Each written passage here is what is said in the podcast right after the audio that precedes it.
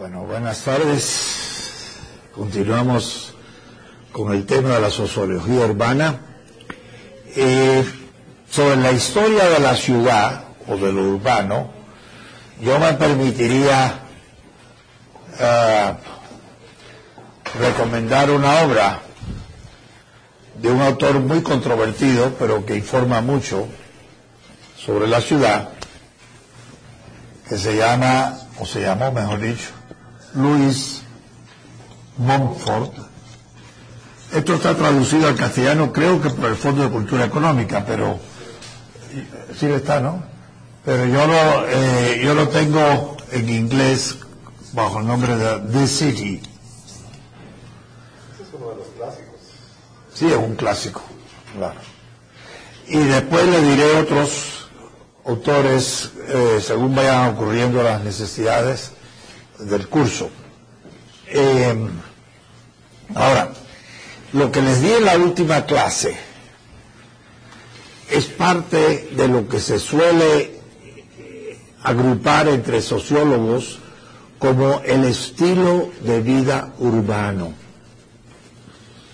El estilo de vida urbano diferente al estilo de vida no urbano, o sea, rústico, campesino, agrario o nómada. Y recuerden siempre que estamos en la época en que por primera vez toda la humanidad, digo toda la humanidad, no, la mayor parte de la humanidad vive en ciudades. Y que la ciudad, ese es el punto principal, es una forma artificial de vida para el hombre. El hombre evolucionó fuera de las ciudades.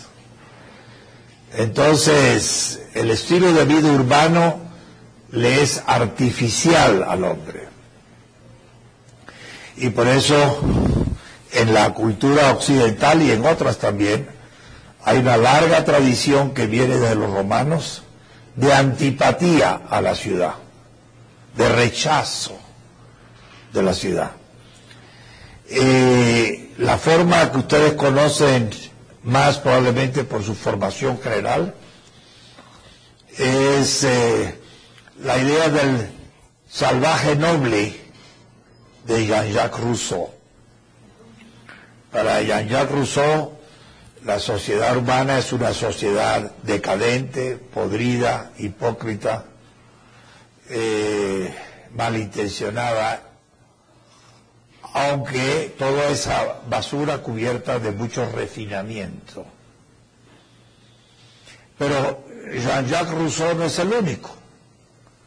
Eh, yo le cité en otra clase en la obra de Horacio, el gran poeta romano del tiempo de Augusto, Beatus ille qui procul negoci sutrisca gens mortalium bobus, eh, no, rura paterna sua, bobus exolquit. O sea, eh, con sus, vea, feliz aquel que con sus bueyes eh, cultiva su campo. Lejos, procul, lejos de los negocios de la ciudad.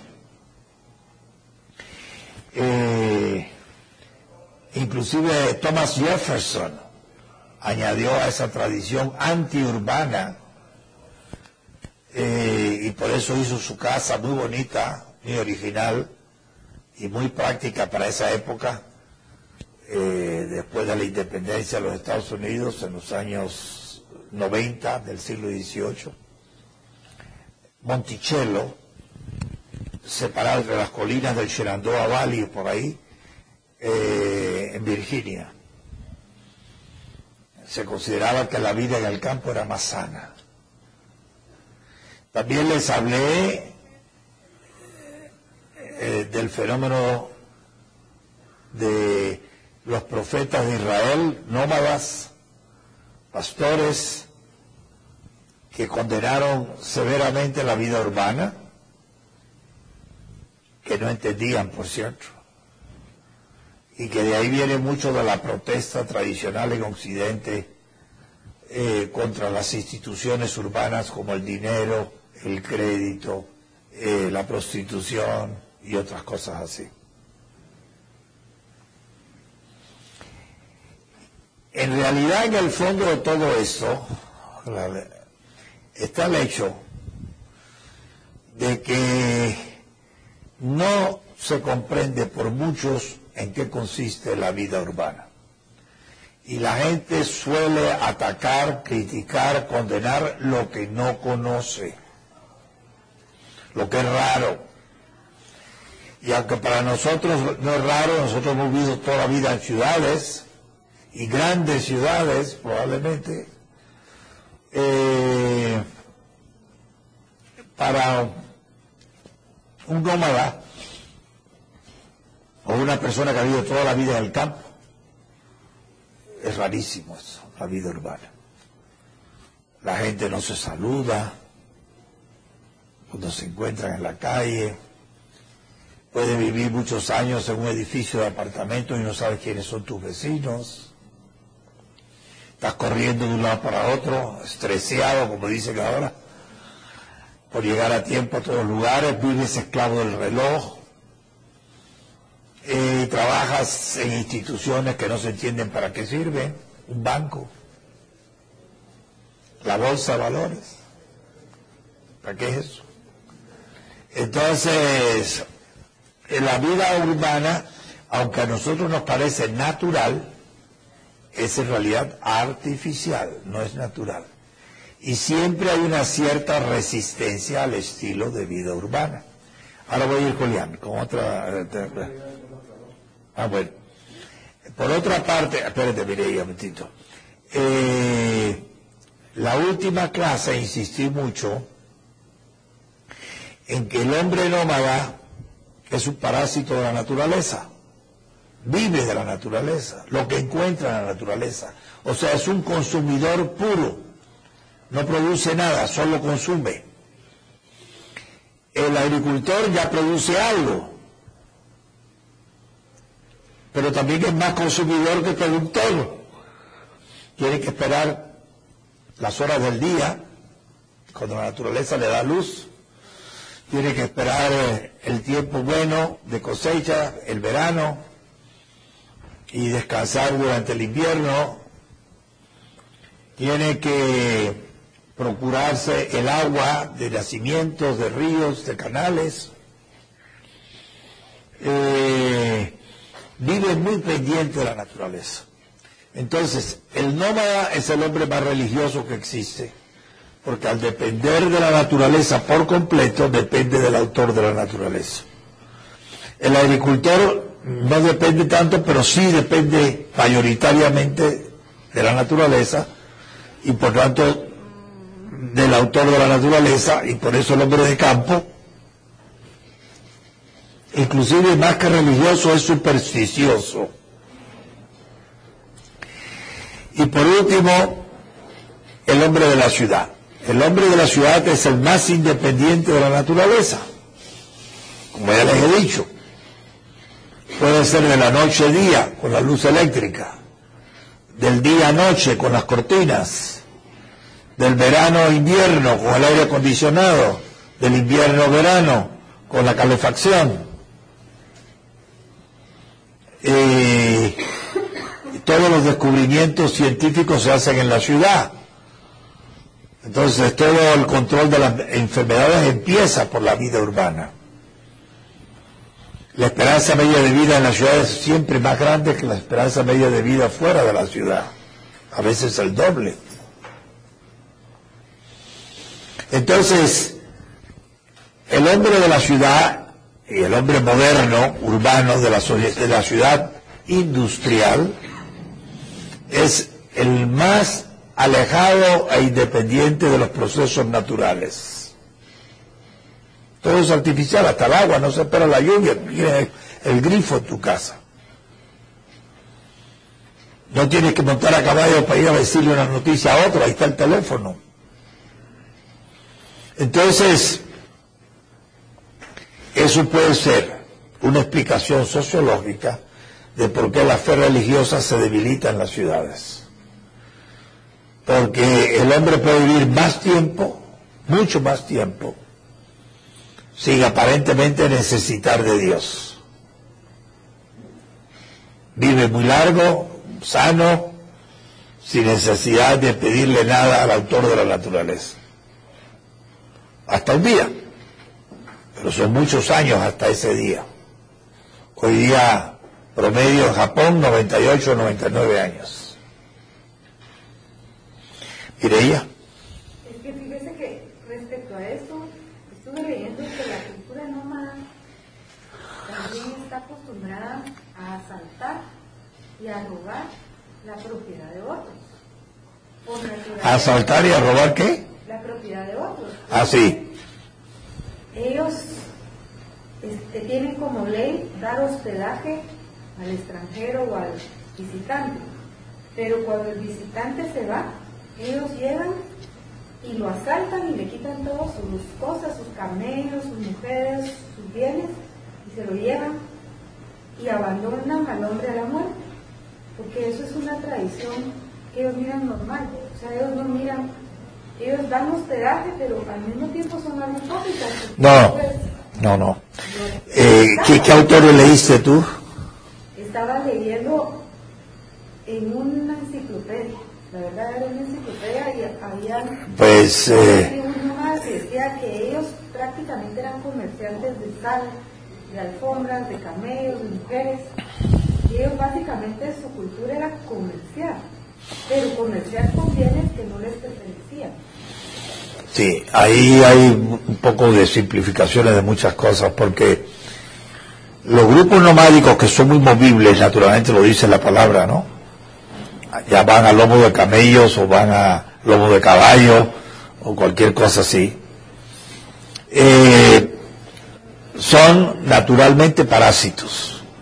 No crean nada. Bueno, sí crean algo. Cuentos para pasar la noche fría. ¿Tienen ganado?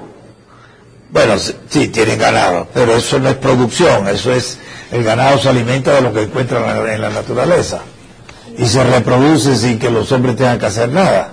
En el desierto se encuentran minas de sal y comercian con él. Lo que pasa es que porque no producen nada y solo consumen, cuando tropiezan con una civilización sedentaria,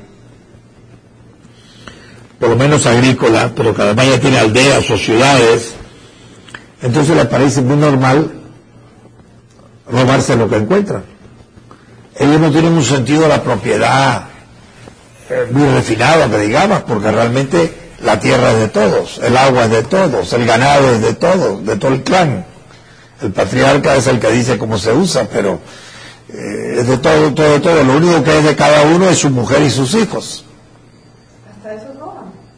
Espérate.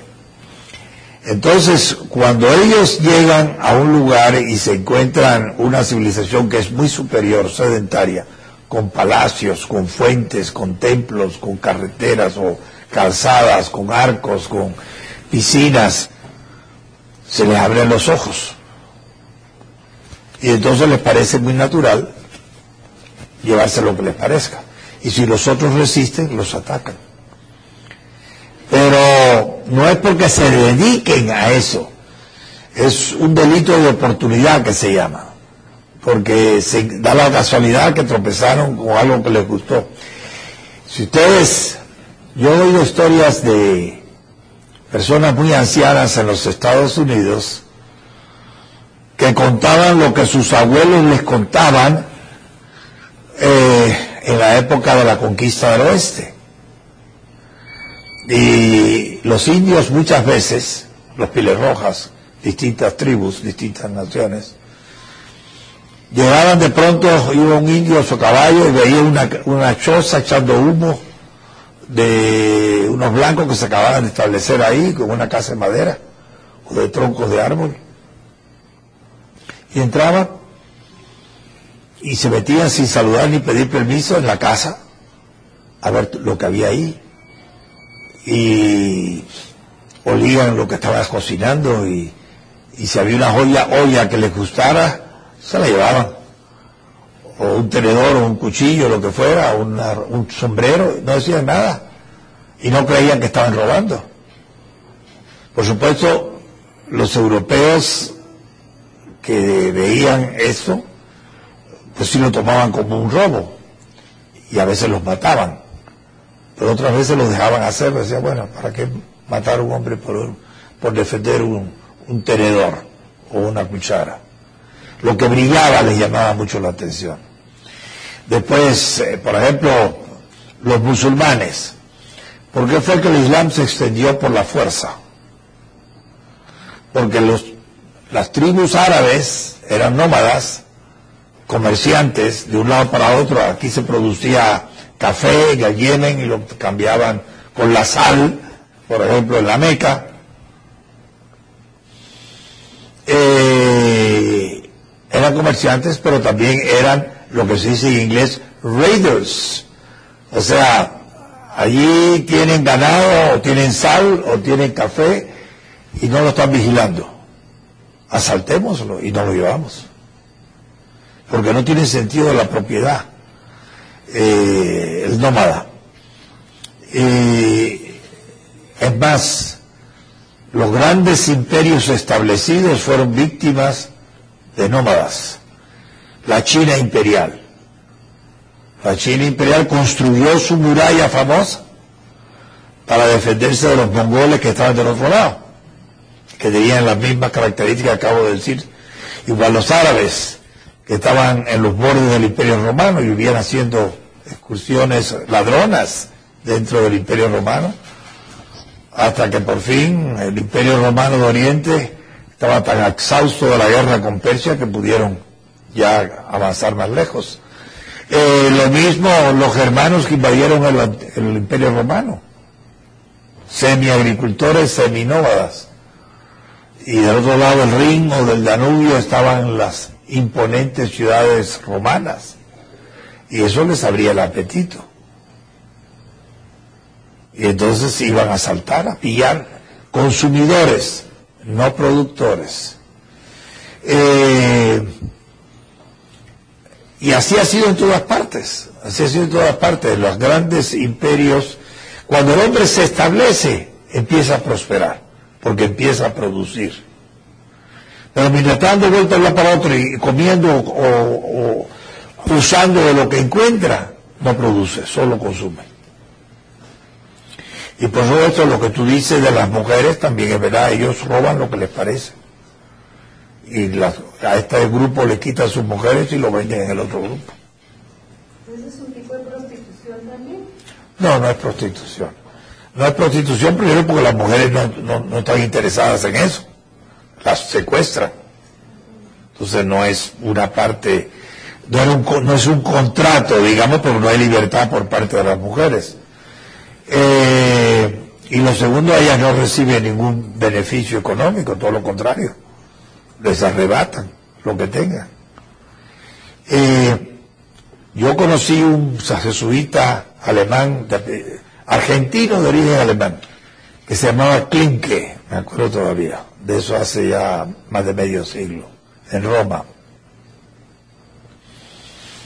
cuya abuela, que era de los Balcanes, había sido secuestrada por los turcos de adolescente y llevada a uno de los tantos harenes de, de los príncipes turcos en el siglo XIX, fines del siglo XIX, no, no hace tanto. Eh, y después cuando Turquía se hizo aliada de Alemania, entonces, entre otras cosas, pidieron los alemanes que le devolvieran las muchachas alemanas que habían sido secuestradas por los turcos de los Balcanes. Y así, y así se liberó la vieja. Pero era vieja porque realmente ya tenía 60 años, algo así, o 50 y pico. Bueno, eh, y en todo el Mediterráneo, en las costas de España, del Levante, en la costa sur de Francia, en la costa Ligur de Italia, había vigías en el siglo XIV, XIII, XV, en las Baleares, a ver si había moros en la costa, como se decía, que venían a llevarse lo que encontraban, entre ellos también mujeres. Entonces a las pobres mujeres le ha caído siempre el palo. Eh, pero repito, esa es la actitud normal del nómada. Él es parásito. No produce, consume y lo que encuentra se lo lleva. Y no tiene, no es que es bandido, no es que tiene maldad, es que él, cree que eso es así en la vida, que es lo normal. Pero no es virtuoso tampoco. Depende. Es virtuoso en el sentido de que eh, es disciplinado en el cuidado de su ganado, es valiente en la defensa del ganado contra los lobos, los osos. Y lo que tú decías al final de que, bueno, son muy hospitalarios. Eso también sucedía, ya no, entre los esquimales en el norte, muy hospitalarios. Entre los beduinos del desierto, muy hospitalarios. Eh, lo que pasa es que cuando uno de ellos ya está muy viejo y se enferma, lo abandonan y él está, acepta eso como para así es el final. Lo abandonan sabiendo que va a morir de hambre o de sed o que los pájaros se lo van a comer o se los animales. Entonces, a nosotros eso nos parece muy cruel. Para ellos es el ciclo de la vida. Entonces, una tradición entre ellos es los inservibles ya, los que son muy ancianos, ellos mismos lo piden o se quedan atrás. Y sigan ustedes, déjenme a mí. Quiere decir que ya están esperando la muerte. Pero repito, no es mala voluntad, es simplemente que como no producen nada y solo consumen, entonces el anciano y enfermo, eh, ¿para qué sirve? Ya llegó al final de su vida, ya consumió. Bueno, ahora que vaya a ver a los dioses, o se reúna con la madre tierra, o sea, ellos como lo vean, y lo dejan. Y por supuesto no dura mucho tiempo. Muere pronto. ¿No se me hacían como muchos ideales religiosos ese tipo de vida? Ah, no, no, no, porque al momento de dejar al que van a dejar morir, se lo encomiendan a los dioses del, aire, del trueno, del, del, volcán, de lo que sea. Ellos viven rezando. Por eso los musulmanes todavía tienen tradiciones tribales que les hacen inclinarse o rezar cinco veces al día, estén donde estén. Y por eso tienen sus alfombritas. ¿Por qué ellos se han destacado en la fabricación de alfombras? Porque la alfombra es el símbolo de tierra de, suelo sagrado y lo llevan consigo. Porque en el desierto no hay templos, no hay mezquitas. Y entonces tiene su alfombrita, que se supone que simboliza la tierra de Dios, y ahí hace sus oraciones. Eh, y curiosamente también, entre nosotros, los hombres se descubren la cabeza cuando entran a un templo entre los semitas, incluidos los judíos antes, se quitan los zapatos. Porque van a pisar suelo sagrado. Entonces se, quitan los zapatos para no pisar suelo sagrado con zapatos. Y tú lo ves, a veces hasta en los Estados Unidos vas a un autobús y, y de pronto le piden al chofer que pare un momentito se bajan con su, con su alfombrita y se ponen a rezar eh, cinco veces poniendo la frente sobre el suelo. Y después vuelven su, alfombrita y regresan. Entonces las alfombras son un símbolo del suelo sagrado. Y por eso son tan adornadas. O sea, no es que no sea. Pasa que estás pensando en la religiosidad cristiana. Eso no es cristiano. Eso no tiene nada que ver con el buen samaritano, eso no tiene nada que ver, no, es otra cosa, pero es religión, es religión. Bueno, entonces eso, por tanto, el estilo de vida urbano es diferente al del nomádico o al del o al el agrícola. Quiero añadir otras características más. ¿En qué se diferencia principalmente la ciudad de lo que no es ciudad? Hay muchas maneras de medirlo. Por supuesto, hay medidas arbitrarias. Por ejemplo, el Buró del Censo de los Estados Unidos arbitrariamente decidió que cada, toda comunidad de 2.500 habitantes o más es urbana. De manera que si esta aldea tiene 2.499 habitantes, es rural. Esa noche nace un niño, 2.500, y es urbano. Así se hace el censo en los Estados Unidos. Para decidir qué es urbano y qué rural, va de 2.500, menos de 2.500. Eh, más de 2.500 urbano, menos de 2.500 rural, como comunidad. Eso es arbitrario. Ahora, hay otras medidas objetivas. Es una muy interesante la división del trabajo. Mientras más se urbaniza un área, mayor multiplicación de división del trabajo hay. Eso va unido a otro fenómeno muy estudiado, que es el mercado. El intercambio que se da en el mercado fomenta la división del trabajo. Y le voy a decir por qué. Eh, en la medida en que hombres y mujeres abandonan el campo, por supuesto, la vida nómada también, pero digamos el campo, entonces se, se liberan más manos para trabajar en algo que no sea la agricultura. Y entonces, como en la tierra, en la ciudad no vale la pena cultivar nada, muy pequeño el espacio, no hay las condiciones. Entonces los antiguos campesinos, los que son más aptos en hacer trabajar la madera, van a ser carpinteros. Los que son más aptos en secar barros, eh, trozos de tierra de barro al sol, se van a hacer albañiles. Los que son eh, más aptos en trabajar metales, se van a hacer herreros. O sea, el hecho de pasar a la ciudad donde la agricultura no existe o no es aplicable, entonces esta gente campesina no puede trabajar como campesinos en la ciudad y entonces se van a tratar espontáneamente por su cuenta de especializar en algo diferente. Las artesanías son también de la ciudad, surgen en la ciudad, las artesanías, los sastres, los que cosen, por ejemplo.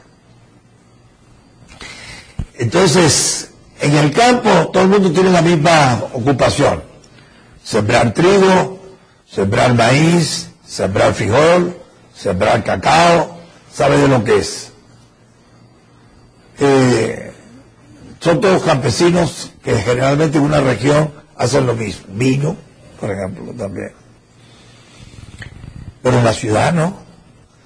En la ciudad hay muchas artesanías diferentes, muchos oficios diferentes. Inclusive en la ciudad se añaden nuevos oficios que no conocen en el campo. Por ejemplo, la protección física, militar o policíaca. Eso no sé. Por ejemplo, el recaudador de impuestos. Por ejemplo, en el, campo hay brujos, en la ciudad empiezan a ser un poco más parecidos a médicos o curanderos. Eh, por ejemplo, hay también autoridades eh, eh, encargadas de, la seguridad de todos, los caciques, los reyes, los emperadores, los caudillos, los faraones, lo que sea. Entonces hay un montón de oficios profesionales que nunca se conocen en el campo y que son típicos de la ciudad, donde surge el mercado y el mercado se nutre de tantas diferentes especializaciones. Porque yo soy muy, yo soy muy buen carpintero y te cambio, empieza el trueque y te cambio esta silla que he hecho yo con mis manos por eh, ese traje tan bonito de colores que tú tejiste con las tuyas el intercambio. Sí. Doctor, pero en, eh, por ejemplo, en una sociedad que es agrícola, se ve muchas veces que, eh, por ejemplo, viene tiempo de la siembra y después se cuida la siembra, pero les deja tiempo libre a estas personas, el cual dedican a hacer artesanías. Eh, por ejemplo, hacer cestas, hacer vasijas de barro, hacer incluso tejidos, etcétera, y dentro de una vida rural. Así es. Pero eso es para el propio consumo, pero no para el intercambio. Entonces, eh, las mujeres tejen vestidos, bueno, tejen, hacen la ropa de, de la familia, del marido, de los niños, de ella misma. Eh, el hombre puede ser que haga los zapatos de todos, eh, de la familia. Y algún hijo más espabilado puede ser que haga alguna artesanía, figuritas o cosas así. Pero es para el consumo propio, es economía de subsistencia, no para el intercambio. El verdadero artesano es el que produce para el, mercado, para intercambiar lo que él produce con lo que producen otros. Inclusive con eso compra comida, o productos agrícolas, o bananos, o sabe Dios qué cosa. Entonces, eh, la artesanía comercial, dirigida al intercambio, es un fenómeno urbano. La, con la artesanía de subsistencia que la gente hace en la propia familia, la madre hace para todos sus vestidos, eso es el, del campo. Tú lo puedes estar pensando, hablé de la gente del campo lleva sus productos a vender a Chichicasterango. Es que ya están dentro de la órbita urbana. La ciudad se irradia y la gente del campo ya no está en puro campo. Ya tiene una relación muy estrecha, por ejemplo, eso es otra cosa muy interesante. El comercio surge como lugar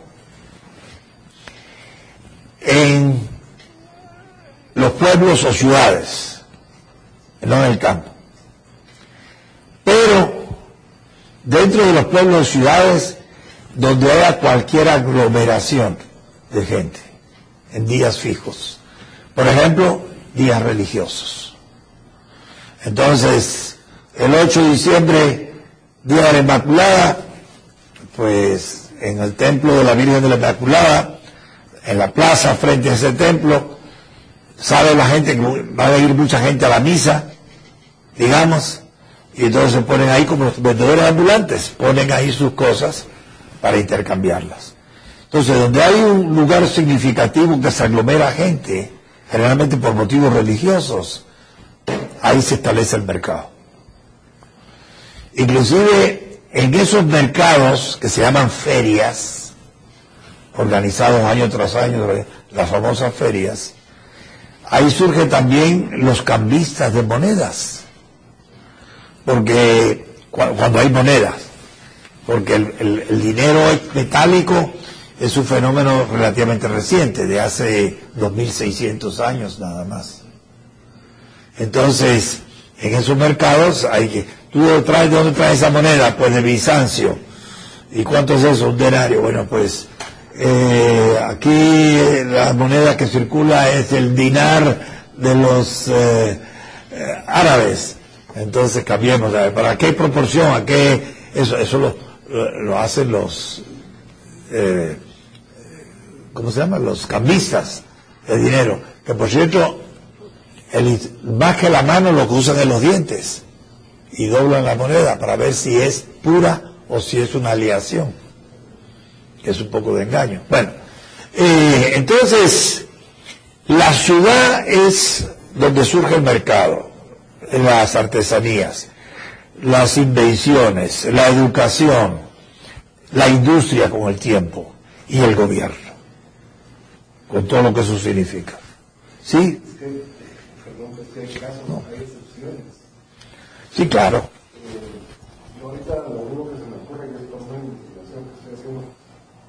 Hay una tradición cerámica en Mesoamérica, sobre todo en la parte sur, la parte humana, del preclásico, que los arqueólogos le pusieron el nombre de sultán. que se producía en un lugar, en El Salvador, que actualmente es Usulután. Estamos hablando que es una tradición cerámica más o menos que se inicia 300 años antes de Jesucristo y se extiende a toda el área maya. Es decir, esta gente que no vivía en una sociedad urbana producía una cerámica especial que fue muy exitosa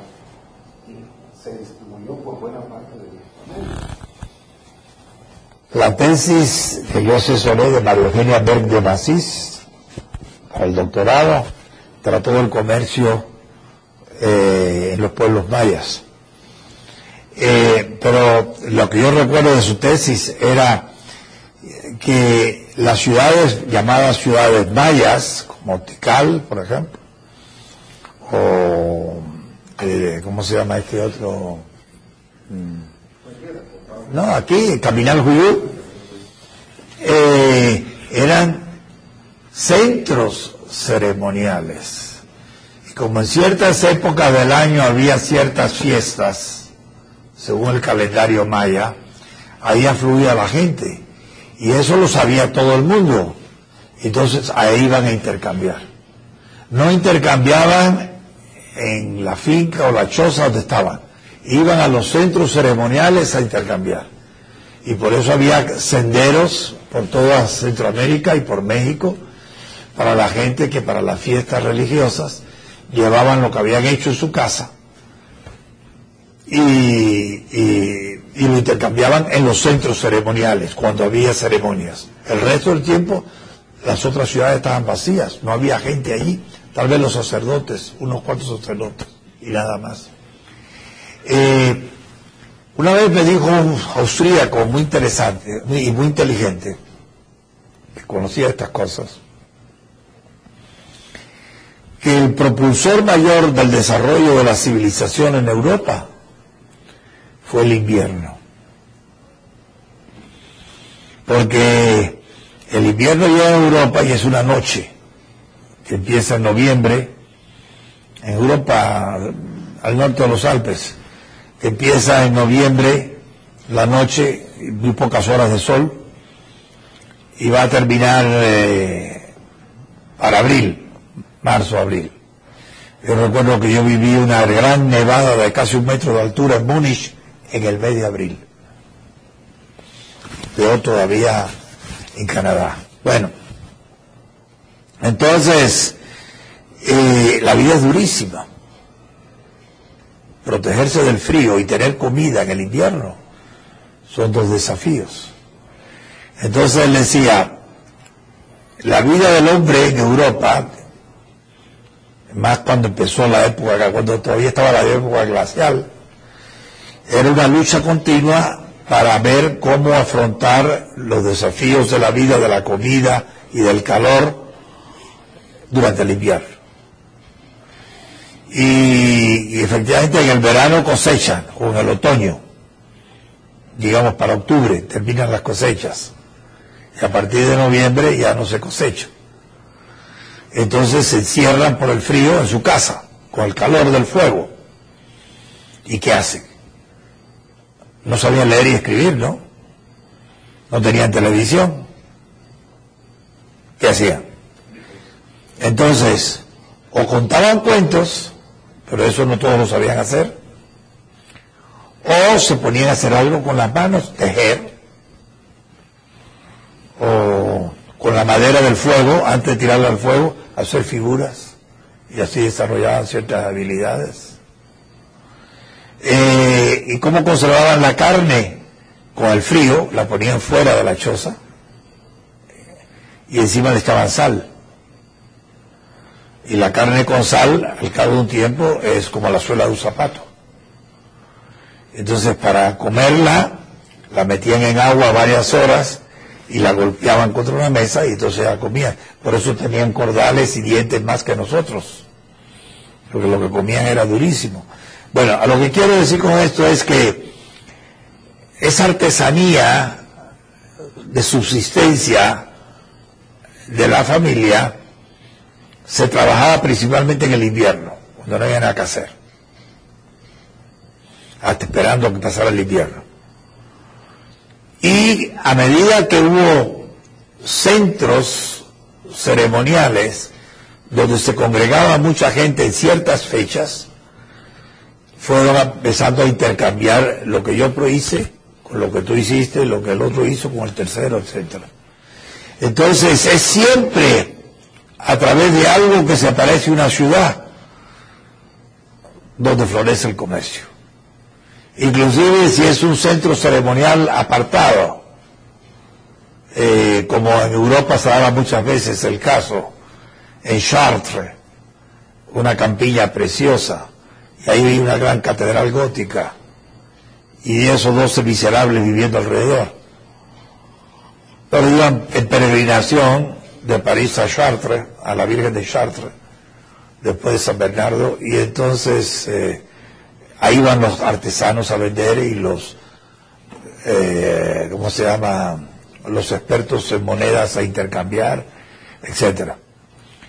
O sea, el mercado, la división del trabajo y la división del trabajo del mercado es un fenómeno urbano. Inclusive el dinero es un fenómeno urbano, cualquier dinero, puede ser sal, puede ser pepitas de cacao, puede ser lo que sea. Y, la moneda metálica surge en ciudades, en las ciudades del Asia Menor, o sea, de lo que es hoy Turquía, en lo que se llama, lo se llamaba Jonia, ahí surge la moneda metálica más o menos hacia el año 70 y después se riega por todo el Mediterráneo. Y fenómenos parecidos ocurren en China y en la India, las otras grandes civilizaciones de la antigüedad. Entonces, eh, la ciudad es el cambio. La ciudad es el progreso. La ciudad es el avance. Se puede estancar un momento, un tiempo la cultura, pero no mucho. La ciudad es la riqueza. Y por eso los nómadas se dedican en lo posible a asaltar ciudades. Las ciudades al principio no tienen murallas, pero con los raids, con las excursiones de los nómadas, se habitúan a construir las ciudades con murallas.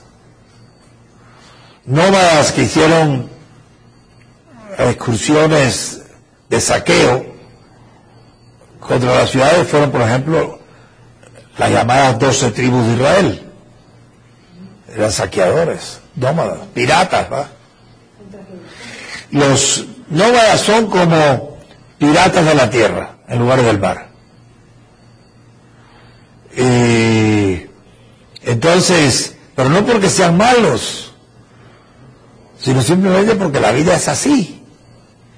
Yo estoy acostumbrado a llevar mis ganados a pastar a tal lugar, y si hay está seco, me voy a otro lado. Y en el camino me encuentro con un lugar donde vive mucha gente y donde hay unas cosas maravillosas que yo no he visto, como vasijas de barro muy bonitas y elegantes al estilo griego, o espadas de metal, o cortinas o alfombras, qué maravilla, y eso cómo se hace, cómo lo hacen la gente. Bueno, pues no, no ellos no tienen dinero, ellos no saben nada. Ah, me gustó, me lo llevo. Si resiste, lo mato. Y se van. Suena duro, pero esa es la realidad. Entonces, el estilo de vida urbano, eh, la primera característica que yo, la que yo quise insistir es la independencia del hombre de la ciudad de la naturaleza y por consiguiente del autor de la naturaleza. Y eso es natural, eso es espontáneo, eso no lo piensa nadie, nadie lo planea, nadie lo diseña, nada. Ahora, un segundo aspecto interesante, bueno, el segundo aspecto interesante es la división del trabajo. Mientras más crece una ciudad, más aumenta la división del trabajo. Como les dije a ustedes, en una aldea del Quiché, de 2.000 habitantes, que, que cultivan maíz y frijoles, el número de oficios no pasará de 20. Si tú vas a una ciudad de 600.000 habitantes como Quetzaltenango, no 2.000, sino 600.000, El número de oficios, de oficios diferentes, división de trabajo, puede ser 20.000. Y aquí en la capital, que ahora es eh, seis veces más que Quetzaltenango, el número de especializaciones diferentes que puede haber en esta ciudad pueden ser eh, eh, 50.000. Y van a Nueva York, una gran ciudad, o a Berlín, o a Moscú, o a Bogotá, o a Buenos Aires, o Sao Paulo. Y en una ciudad de esa puede haber 130 mil, 150 mil diferentes oficios, carreras. Porque el fenómeno característico de la ciudad es la multiplicación de la división del trabajo. mientras más grande y sofisticada es la ciudad, más posibilidades hay para ocuparte de alguna especialización. Habrá, tal vez tiene una especialización muy sofisticada, pero habrá gente que te la, en cambio en el campo no. No sé si me estoy explicando. Ahora, una tercera característica eh, del estilo de vida urbano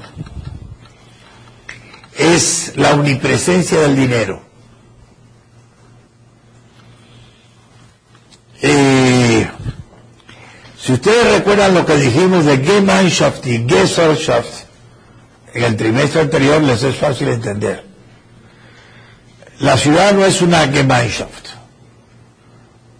Tal vez empieza por ser una Gemeinschaft, pero pronto, a medida que aumentan los miles de habitantes, deja de ser Gemeinschaft. La gente no se conoce entre sí. Eh, somos anónimos los unos a los otros. Entonces, eh, todo hay que pagarlo. Lo que en la comunidad se hace gratis, en la ciudad se hace mediante pago. Porque yo no te conozco a ti y tú no me conoces a mí. Tú quieres que yo te visite, que yo te cuide a tus niños. Bueno, está bien, lo hago, pero me da cinco quetzales. En cambio, en la Gemeinschaft, en la ciudad, eh, necesito que alguien cuide de mis niños esta noche. Habrá una sobrina, habrá una tía, habrá una abuela, o habrá un tío, un sobrino un abuelo que se carguen de los niños mientras el matrimonio está fuera de la casa. Eso significa también que la soledad es el rasgo de la ciudad. No hay soledad en el campo. Eh, no hay asilos de ancianos en el campo. No hay orfelinatos en el campo sino en la ciudad. Eh, en las ciudades modernas, de las cuales veremos que hay varios tipos diferentes, en las ciudades modernas eh, los ancianos se suelen concentrar en las áreas más deprimidas de la ciudad. Son pocos los ancianos que ahorraron o tienen los recursos o la pensión para pagar. Y entonces en las áreas más pobres de la ciudad hay muchos ancianos solos. Que son zonas también infestadas de crimen y de enfermedades. Eh, se entiende en este sentido, el hombre generalmente la, la época en que el hombre gana más dinero, y hoy día la mujer también, está entre los 35 y 55, 60 años. Son los años más productivos. Después de los 60 empieza la productividad del hombre a descender aunque tenga puestos importantes. Y entre los 60 y los 75 se va deteriorando la capacidad de producir del hombre, 60 75. De la manera que no hay mucha diferencia entre un hombre de 60 y uno de 75. Los dos ya tienen recortadas sus posibilidades de producir. Son excepciones los que después de los 75 siguen produciendo. Yo, Salvador Aguado, Leonardo da Vinci, Y algunos cuantos raros más. Yo estoy muy consciente de lo privilegiado que yo soy. pero en general, y la mayoría de la gente se retira entonces. Pero, sobre todo en épocas de inflación, los viejos son los que más sufren, porque tienen ingresos fijos, pero la inflación consiste en un alza sostenida de precios. Entonces le entra menos al hombre o a la mujer viejo. Pero tiene más necesidades de medicinas, de cuidados, de una, ah, una estructura que le dé calor, eh, que los proteja contra los fenómenos naturales. O sea, es cuando más gasta dinero y cuando menos le entra. Entonces los viejos, si no han sido previdentes, terminan engrosando la fila de los pobres. Esta demagogia que se ha tenido en Guatemala de darle una pensión a personas mayores de 60 años que no tienen nada, es alentar a la imprevisión.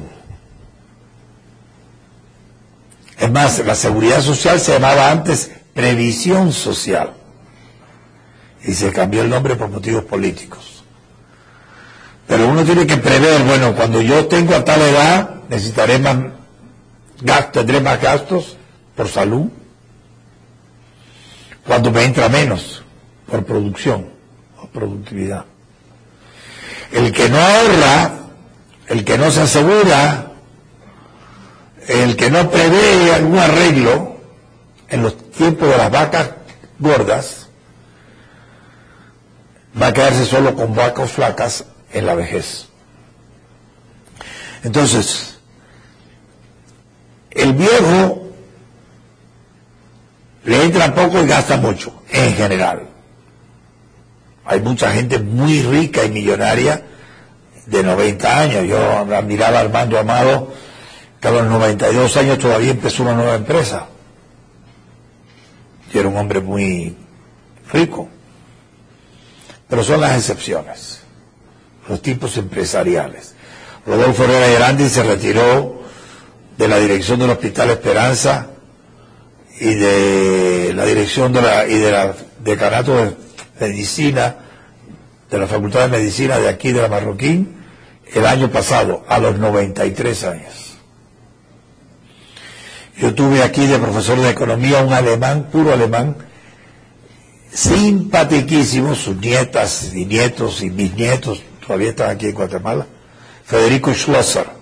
Yo lo contraté y lo tuve varios años. Y estuvo dando clases aquí hasta los 89 años. Y hubiera seguido probablemente por él, porque él estaba muy salsa y quería, y tenía muy ágil mentalmente, pero perdió el control en el timón de, su automóvil, se estrelló contra un árbol y unas dos semanas después murió. Yo lo fui a ver al hospital y todavía estaba chispeante. Pero bueno. Entonces, el, eh, yo creo que a todo el mundo se le debe decir en la época en que son jóvenes y más productivos, como ahora son ustedes, que llegará un día, inevitablemente, una vez más temprano, a los 70 años, otra vez más tarde, a los 90, a los 100, en que ya no pueden producir o producen casi nada.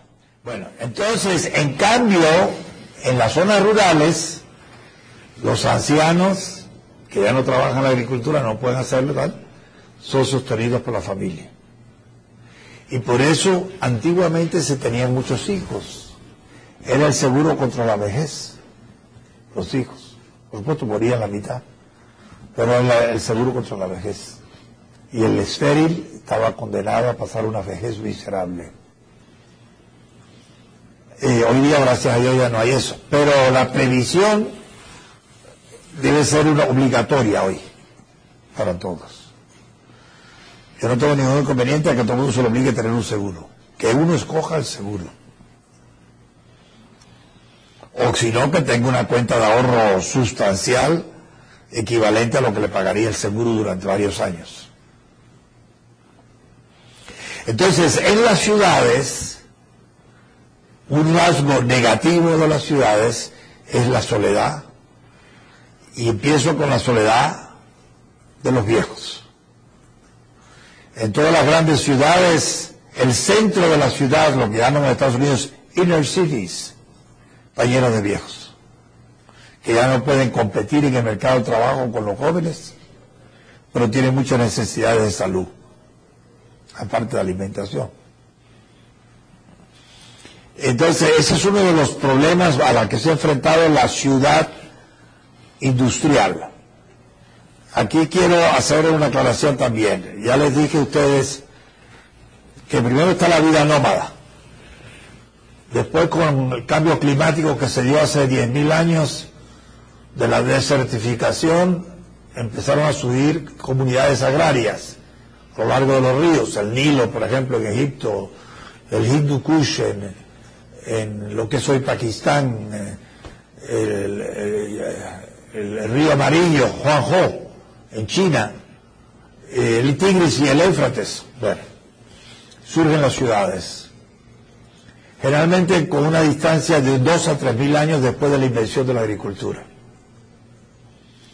Pero las ciudades después tienen un periodo largo, diríamos ciudades artesanales, y el siguiente gran salto gigantesco de la vida urbana es las ciudades industriales, la revolución industrial, es un fenómeno de hace solo 250 años, si quiere lo más 300. Entonces, es en estas ciudades industriales donde se concentra la soledad. Eh, pero todavía tengo que añadir otro caso más del estilo de vida urbano. la innovación tecnológica más importante, resultado de la revolución industrial y que afectó a las ciudades, ha sido el automóvil. El automóvil es reciente, es de 1890. El motor de combustión interna, hay muchas clases de automóvil. Antes del automóvil, el otro gran salto tecnológico había sido el ferrocarril pero para comunicar ciudades, no dentro de las ciudades. Los tranvías empezaron a surgir allá hacia el año 1860 dentro de las ciudades, pero tuvieron un periodo de tiempo de vida corto, relativamente. El automóvil desplazó el tranvía. Y eventualmente, con el tiempo, desplazó también al ferrocarril. Eh, hoy día el 90% de la carga se lleva por eh, transporte de, carretera y no por ferrocarril. Y pasajeros prácticamente muy poco. Eh, entonces el automóvil ha sido el invento tecnológico más influyente en la evolución del carácter urbano. ¿Y por qué?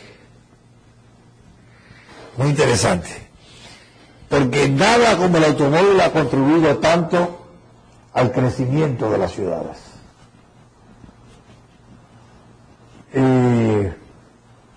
si ustedes toman Guatemala, según me cuentan mis suegros, y lo que leo por ahí,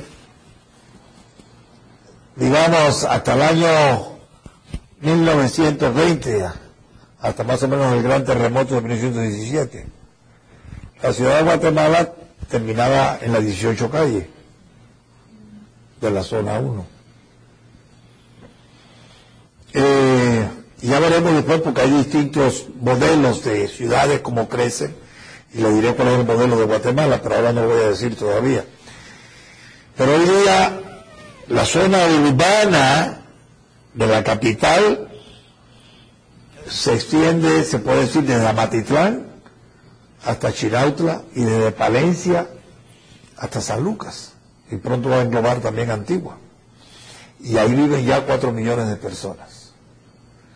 Guatemala tenía 100.000 habitantes en el año 1900, tenía 250.000 habitantes en el año 1920 y ahora tiene 4 millones. Pero en el mismo lugar no.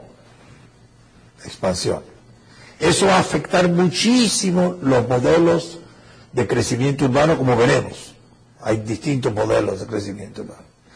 Pero tiene que tener en cuenta eso para explicarse por qué eh, las ciudades crecen tanto y tanto y tanto.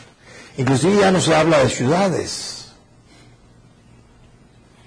Ya no se habla estrictamente, o no se debería hablar en la conversación, para ser más científico exacto, de ciudades. Ya tampoco se habla de metrópolis, que es una extensión de la ciudad. Entonces, está eh, la secuencia ciudad, en latín urbs, en griego polis,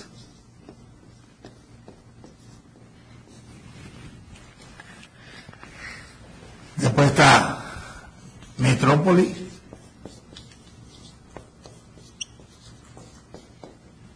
digamos, París, Buenos Aires, Guatemala todavía. Pero hoy día se habla de conurbación.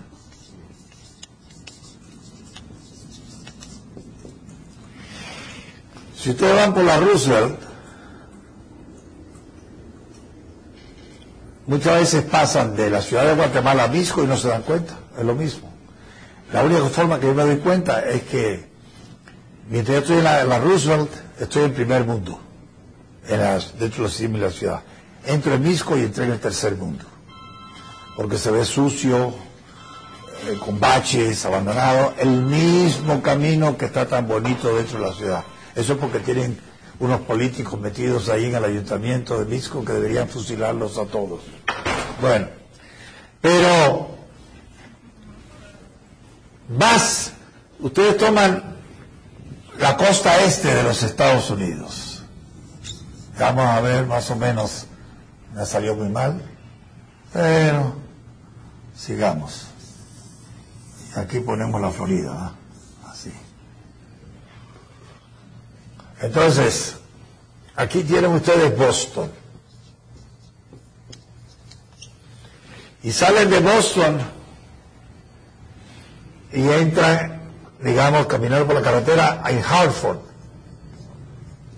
Y ni se dan cuenta casi, sí, hay algún espacio, pero muy poco, nada. Sí, está todo urbanizado. Y de Hartford, Hartford pasan por Providence. Y pues, de Providence llegan a New York, a Big Apple. Y de New York salen eh, por una serie de pequeñas ciudades y tal, Newark. Y de Newark siguen para abajo y pasan por Princeton. Ahí viví yo.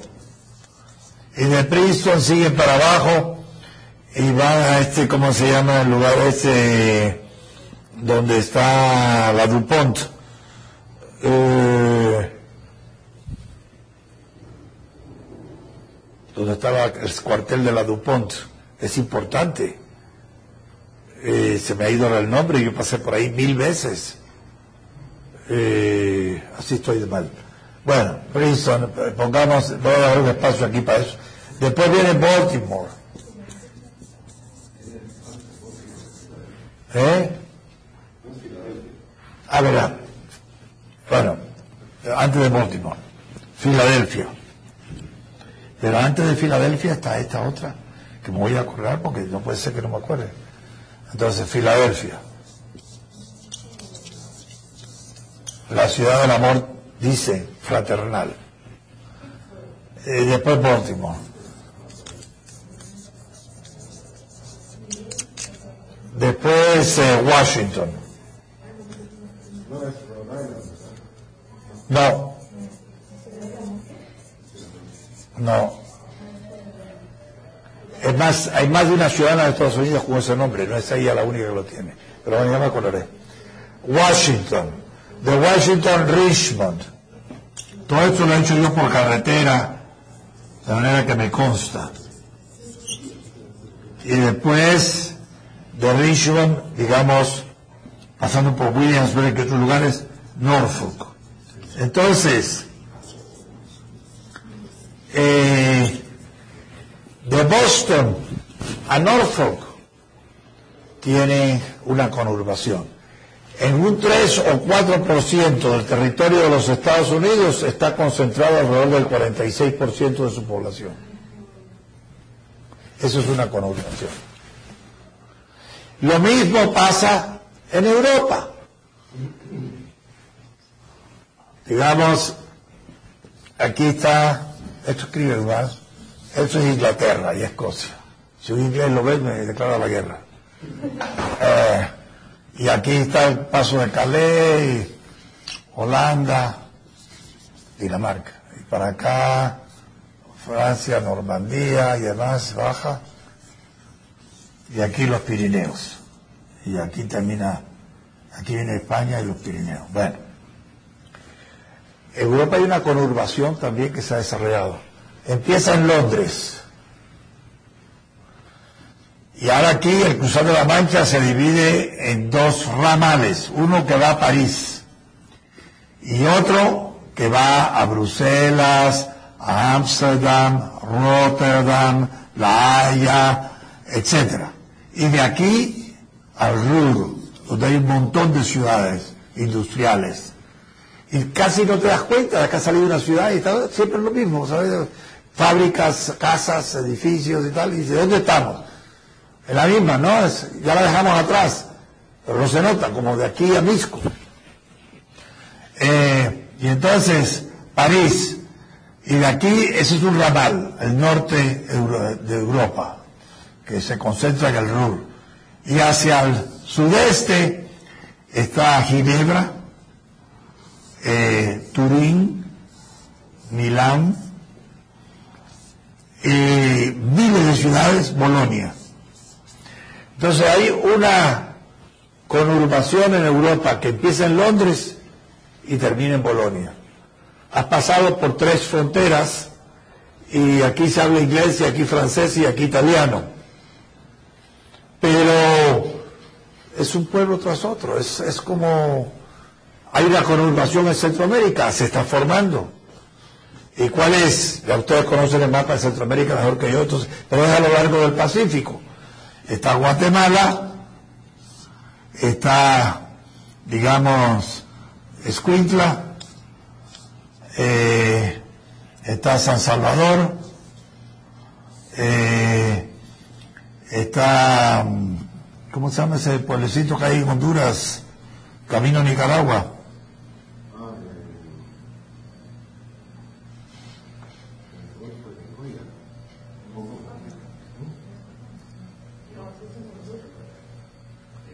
Bueno, no conoce Centroamérica, entonces, entonces váyase a Cuba.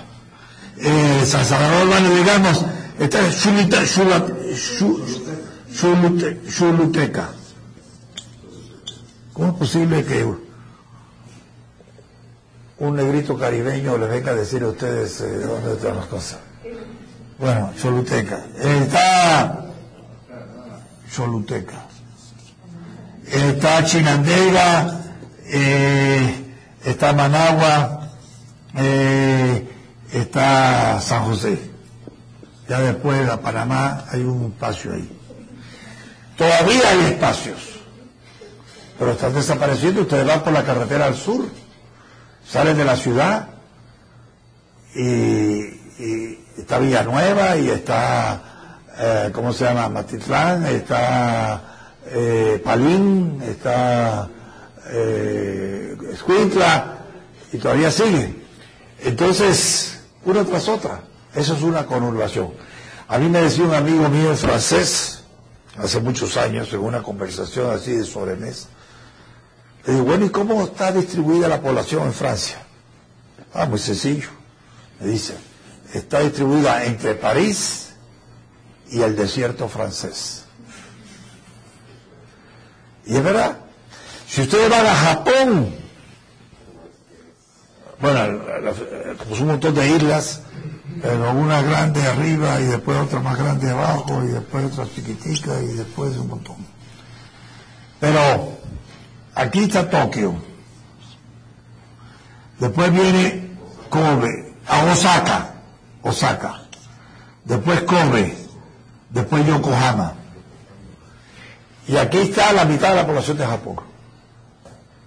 Como aquí está una buena parte de la población de Europa, no sé qué proporción, pero debe estar alrededor del 35 o el 40% de toda la población de Europa está en esta conurbación.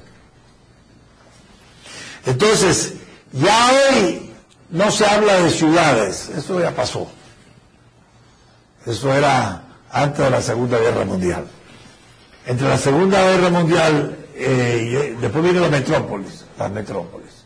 Inclusive antes, eso está entre la Primera y Segunda Guerra Mundial, el desarrollo de las metrópolis. ¿Gracias a qué? Al automóvil. Y ahora la conurbación. Ustedes se fijan en los países desarrollados. Fíjense, yo tenía unas clases a esta hora en la Universidad de George Washington, en Hampton, Virginia. Y tenía, eran gente así como ustedes, posgrado. Y tenía un alumno que trabajaba en Washington, vivía en Washington, 180 millas de distancia, que a la clase venía en avión. Es muy barato el avión eh, pequeño entre Washington, D.C. y Langley Airfield, que está en donde yo estaba. Entonces él venía en avión a la clase. Lo más que yo he visto que se acerca a esto era cuando yo daba clases aquí en la Marroquí, en el campus viejo, eh, y ayudaba los sábados con algún curso, me costaba, pero era todavía menos joven, entonces podía hacerlo. Pues eh, había un señor que venía los sábados, todos los sábados, de Quetzaltenango. Y había otro señor que venía todos los sábados de Gualán. Así me enteré yo que existía Gualán. Eh, por el señor ese que venía y salían a las 3 de la mañana o algo así. Para acá llegaban y entonces las clases empezaban a las 7 de la mañana y terminaban a la 1 de la tarde. Yo me quito el sombrero ante esa gente. Bueno, entonces, ¿por qué eso es posible? En tiempos de Ubico no se podía, en tiempos de, eh, qué sé yo, Castillo Armas tampoco. Pero en tiempos de Lucas sí se podía ya. Sí, había automóviles más rápidos y otros. ¿Había qué? en el camino. Ah, sí, pero a esos infelices no le robaban nada, no hacían nada. Entonces, eh, ¿por qué esta explosión de pronto, en un siglo, de la ciudad a la conurbación? Eso menos de un siglo, por el automóvil.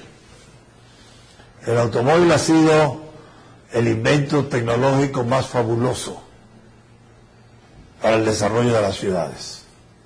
Y eso va a influir muchísimo en los modelos que les tengo que poner ahora de crecimiento, de desarrollo urbano. Pero eso hay que tenerlo en cuenta. Entonces, el automóvil es parte también del estilo de vida de la ciudad. Alguno podría preguntar, bueno, ¿y por qué estamos todos tan habituados? Somos adictos, no a la droga, sino al automóvil. Somos adictos, autoadictos, automóvil adictos. Bueno, ¿qué te da el automóvil? Libertad.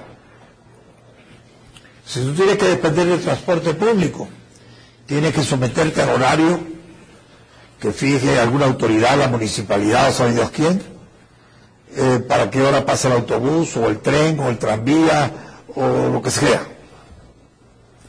En el automóvil tú vas a donde tú quieras. Eh, y por donde tú quieras y cuando tú quieres. Les voy a dar una, un ejemplo muy claro de eso.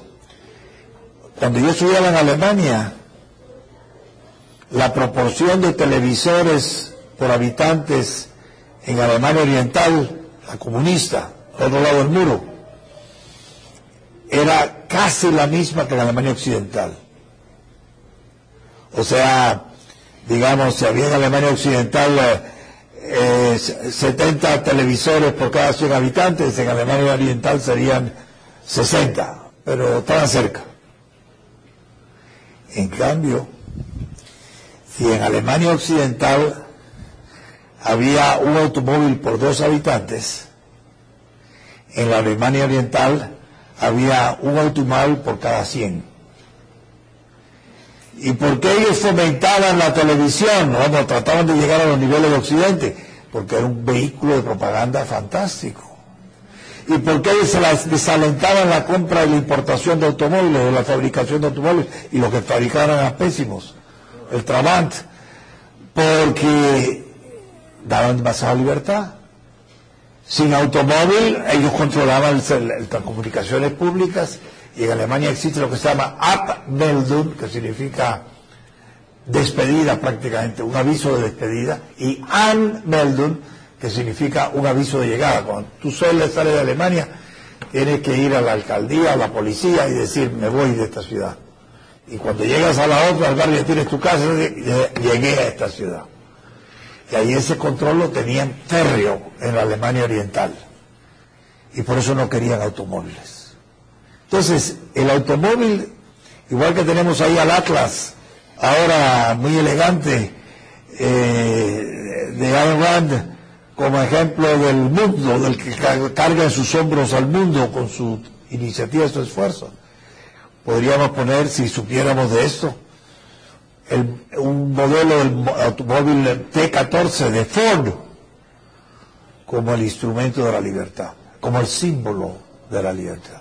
Entonces, por esa libertad de ciudades en menos, en un año, en un siglo, bueno, si los automóviles datamos de 1890, digamos, en 120 años, menos. Hemos pasado de la ciudad a la conurbación. Nosotros seguimos hablando de ciudades, por hábito, por costumbre. Pero ya realmente no, se debería hablar de ciudades, ¿no? Sino, en todo caso, de grandes metrópolis. Pero en muchos lugares del mundo, también en Sudamérica, por ejemplo, es muy interesante. En Sudamérica, y eso lo conozco también bien, tú tienes Río de Janeiro, y después bajas a Sao Paulo, y después a Curitiba, y después a Blumenau, y después a Florianópolis, y después a Porto Alegre, y después a Montevideo, y terminas en Buenos Aires. Es otra conurbación. Muy pocos espacios sin edificios o sin fábricas, casi nada, uno tras otro. Y de Porto Alegre tú entras para Brasil hasta un lugar que se llama Gramado, y tienes un montón de ciudades, una habitada por italianos, otra por alemanes, tercera por portugueses, qué una tras otra, tras otra, los otros. Entonces, esa es la realidad urbana de hoy. Entonces, el estilo de vida urbana incluye una mayor libertad por el automóvil. Y por esa libertad del automóvil es que se ha expandido la zona urbana y en este momento, digamos en los últimos 30 años, por primera vez en la historia de los centenares de miles de años de vida humana, la mayor parte de los humanos ya viven en zonas urbanas, en conurbaciones.